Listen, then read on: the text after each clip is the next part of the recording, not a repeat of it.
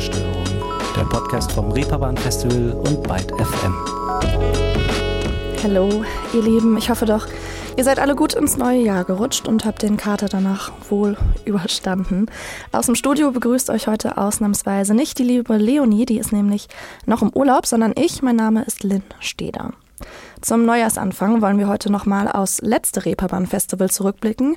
Heute gehen wir zum Beispiel den Fragen nach, wie empfanden Künstlerinnen das ungewöhnliche Festivalformat, merkte man von der Pandemie wirklich nichts mehr und welche Eindrücke hatten die BesucherInnen? Und Besucherin Lucy konnte jedenfalls das Konzert von Loyalkana kaum erwarten. Ähm, ich bin Lucy, ich stehe in der Schlange von Loyalkana zu Loyalkana. Er ist schon seit, ich glaube, 14 Uhr in der Stadt. Ich bin mega aufgeregt, es wird mega geil.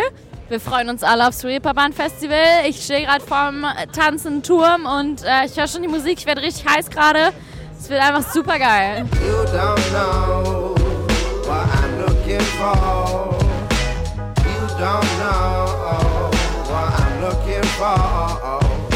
You don't know what I'm looking for.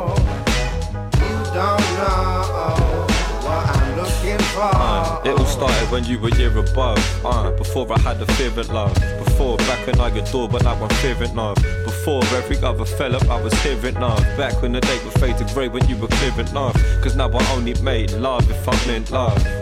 You wasn't in love, then what you think, love? Thinking I'ma hold you on the brink until we sing. Fade like a bubble, rather have another drink, love. I'll drink up and disappear. Cause honestly, you don't need me here. It's like you need it, can't defeat the fear. But now I see you can't believe, but I read it clear. Play me like an ass, I won't spend another Rap aus der englischen Hauptstadt. Loikana mit You Don't Know erschien auf seiner zweiten LP Not Waving But Drowning aus 2019. Der Londoner Rapper trat letztes Jahr auf dem Reeperbahn Festival auf. Ich war vor dem Festival ziemlich gespannt darauf, wie die Pandemie wohl noch zu spüren sein wird. Im Jahr zuvor, also 2021, waren viele Konzerte noch bestuhlt und Maskenpflicht gab es auch noch. Basti, der am Infodesk des Reeperbahn Festivals arbeitete, hat uns erzählt, wie er die Entwicklung wahrgenommen hat. Ja, das, das kann man nicht vergleichen. Es ist, ähm, ja, völlige Restriktierung. Ne? Also das ist jetzt Freiheit, Leute sind besser drauf. Klar, das lauert immer um die Ecke. Ich war auch gestern auf drei Konzerten und auf allen Konzerten waren auch Menschen mit Masken. Ne? Also es ist halt schon präsent. Ist nicht komplett weg. Aber es ist trotzdem schon, schon geil, sag ich mal, den, das Gefühl wieder zu haben eines normalen Festivals.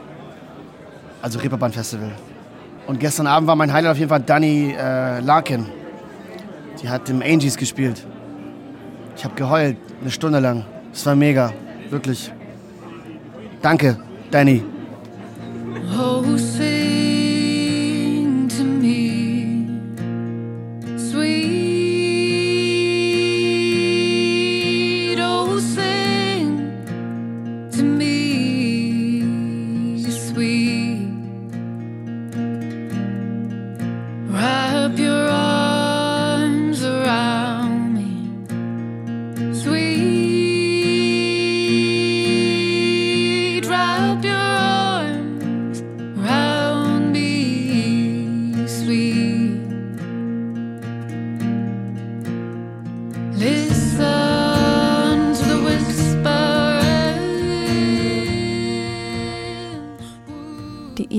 Larkin mit Love Part 3.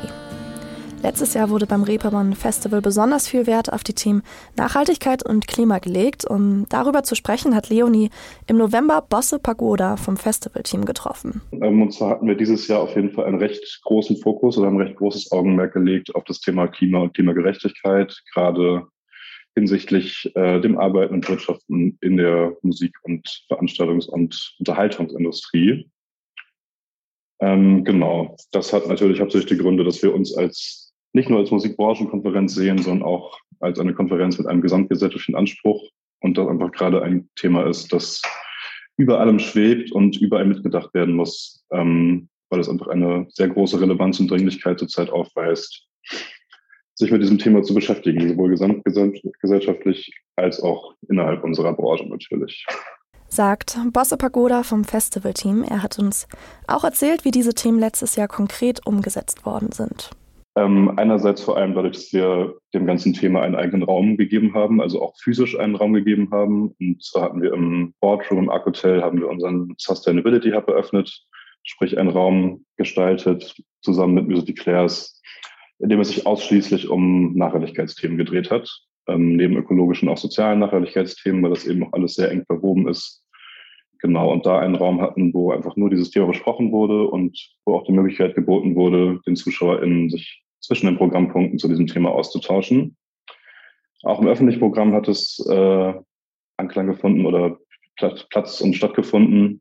Genau, einerseits in Form von auch gewissen Panels in unserem Next Generation Programm, Lesungen, die sich mit dem Thema beschäftigt haben, aber eben auch genau mit dem Besuch des Klimastreiks, der passenderweise auf den Festival Freitag fiel ähm, den wir genau gemeinsam mit Music Class Emergency auch besucht haben. Vom Redman Festival aus mit einer Gruppe. How you get close to love, how you eliminate all your sadness when you opening up, how you make excuses for billionaires you broken up bus, sunny niggas around me rolling up and smoking me up. Because, because my rainforest cries, everybody dies a little, and I just wanna dance tonight, and I just wanna dance tonight.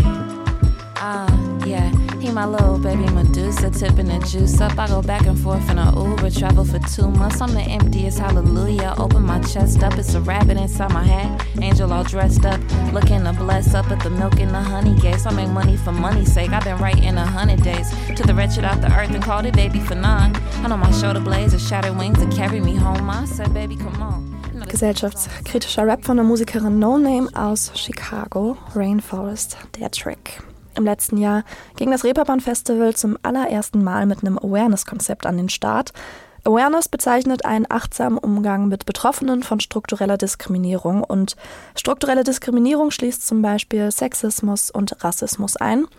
Und unter Awareness Arbeit versteht man also dafür zu sorgen, dass vor allem Menschen, die von Diskriminierung betroffen sind, sich sicher fühlen. Aber eine noch bessere Definition hat uns Sarah Bergmann im Oktober geliefert.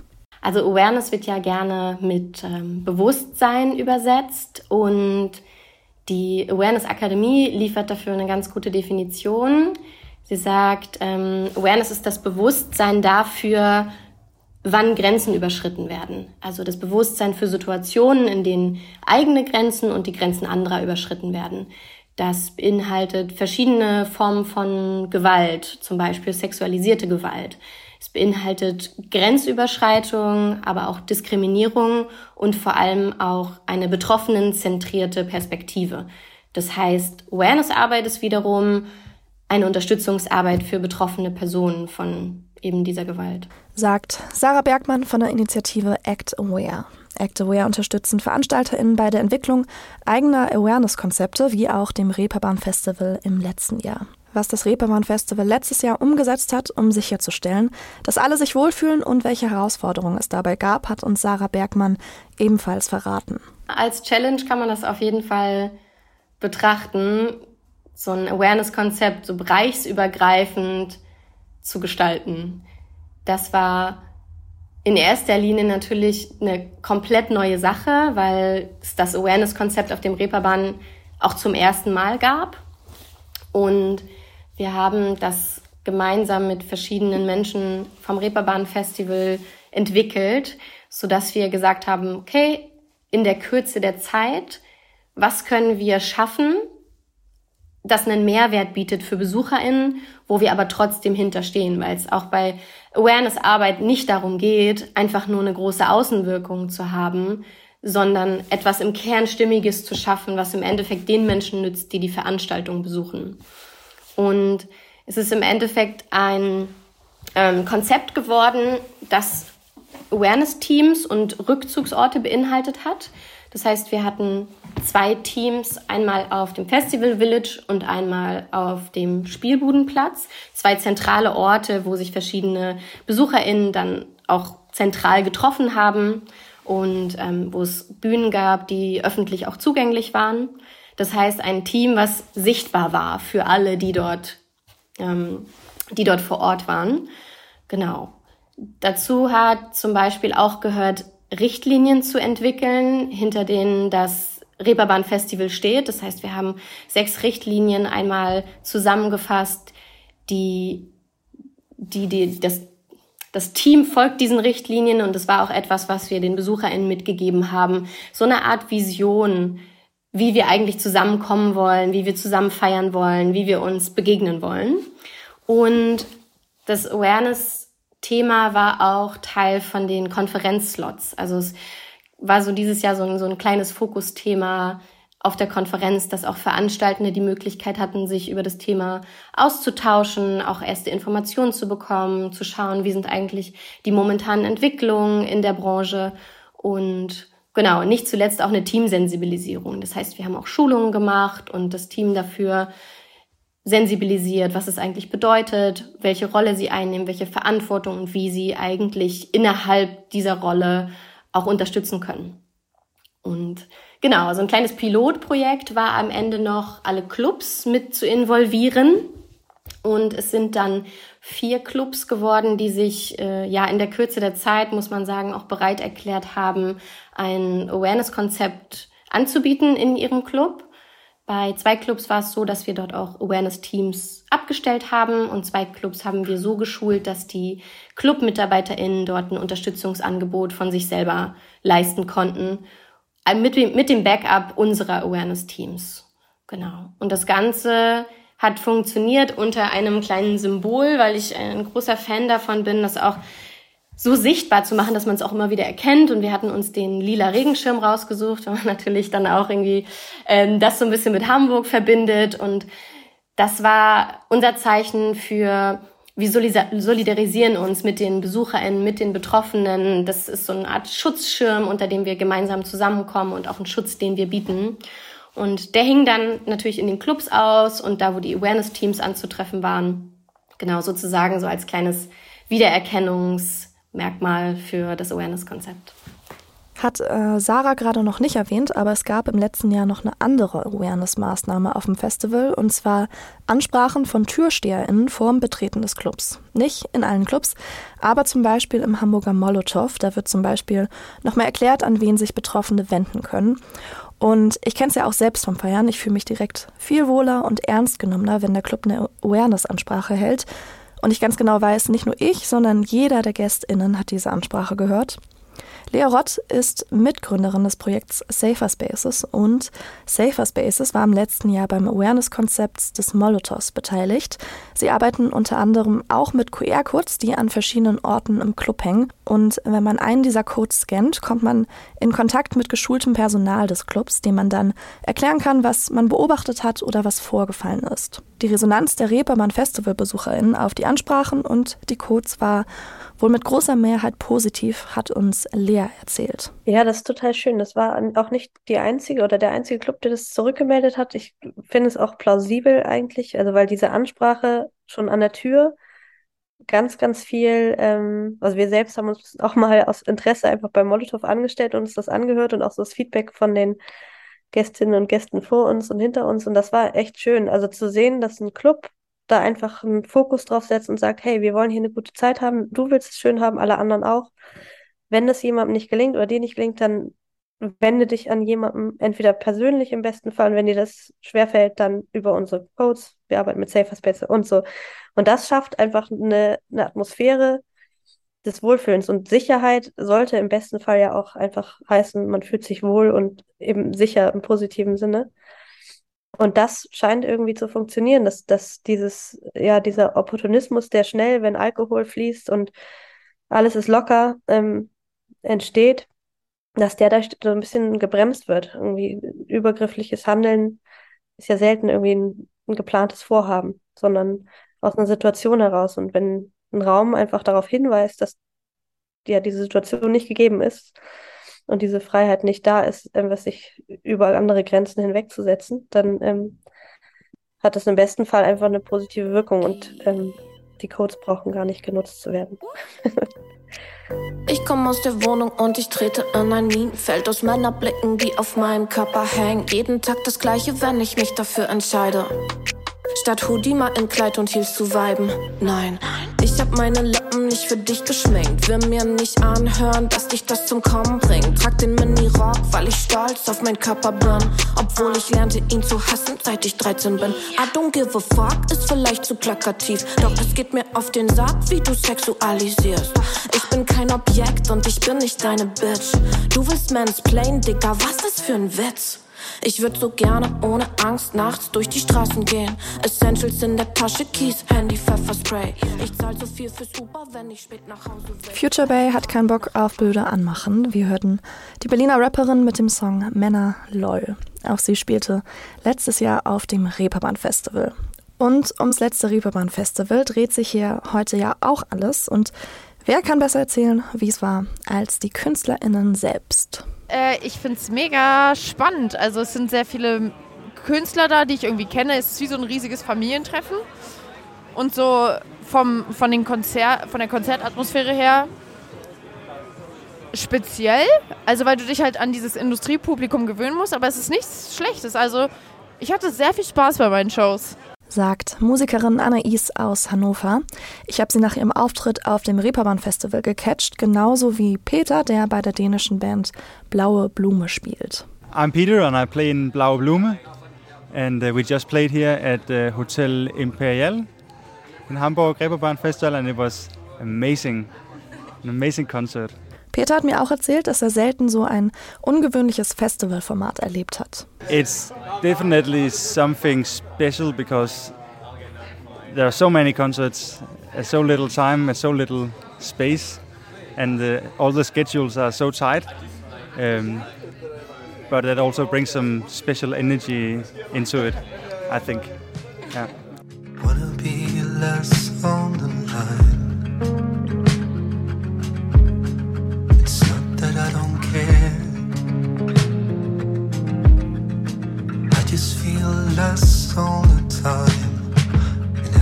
Everyone's life. Wanna be harder to find. Don't wanna make money. If I can have you in my life, it's all that is right. Musik aus Dänemark, das waren Blaue Blume mit ihrer aktuellen Single Country. Wir haben ja jetzt schon einige MitarbeiterInnen und KünstlerInnen zu Wort kommen lassen, aber jetzt ist es mal wieder Zeit zu hören, wie die BesucherInnen das Festival fanden. Tinka aus den Niederlanden hat mir im September verraten, dass sie und ihr Freund seit Jahren extra fürs Reeperbahn Festival nach Hamburg anreisen. We always go together and it's it's always so much fun and uh, we also love the city as well. It's like so, so many nice cafes and every every other corner has another vibe and it's just there's so much going on here and we really love that it's so many different venues and the in-out fasting and we do more walking than seeing concerts but we have the, the most fun time. And also because there's so many like you, you go into the kiosk and buy a drink and then just walk everywhere. Um, yeah sagt Besucherin Tinka aus Holland. Nach dem Limegarden-Konzert Molotow habe ich Gästin Hanna gefragt, wie sie das Konzert empfunden hat. Hallo, ich bin Hanna und ich äh, komme eigentlich aus Altenburg, wohne jetzt in Hamburg und ich war gerade bei Limegarden im Molotow. Ähm, ich fand es auf jeden Fall sehr schön und ich fand es auch eine schöne Abwechslung, mal eine reine Frauenband zu sehen. Das sieht man ja auch nicht so oft. Ähm, darum finde ich schön, dass darauf auch ein bisschen Wert gelegt wird und die auch später am Abend gespielt haben und auch für den Award nominiert sind. Darum fand ich es auch ganz interessant, mir das mal anzuschauen. Und ich fand es auf jeden Fall eine sehr schöne Atmosphäre und es hat halt auf jeden Fall mitgerissen und ich bin froh, dass ich da war.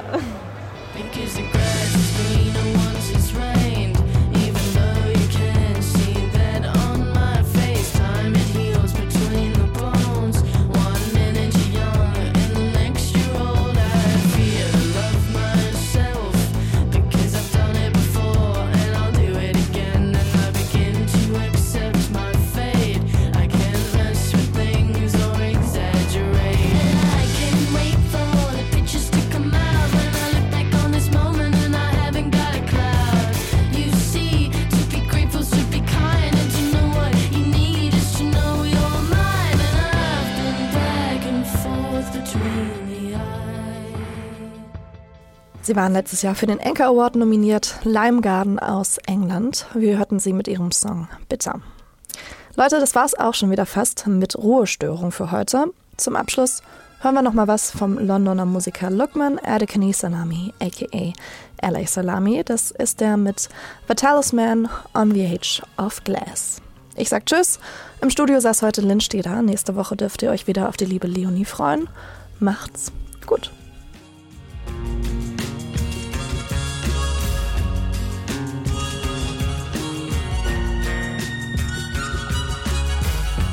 As I get older, ideals fade away, doubts get bolder, my fears learn to stray, the stars lose meaning, future condenses past, yet I want for nothing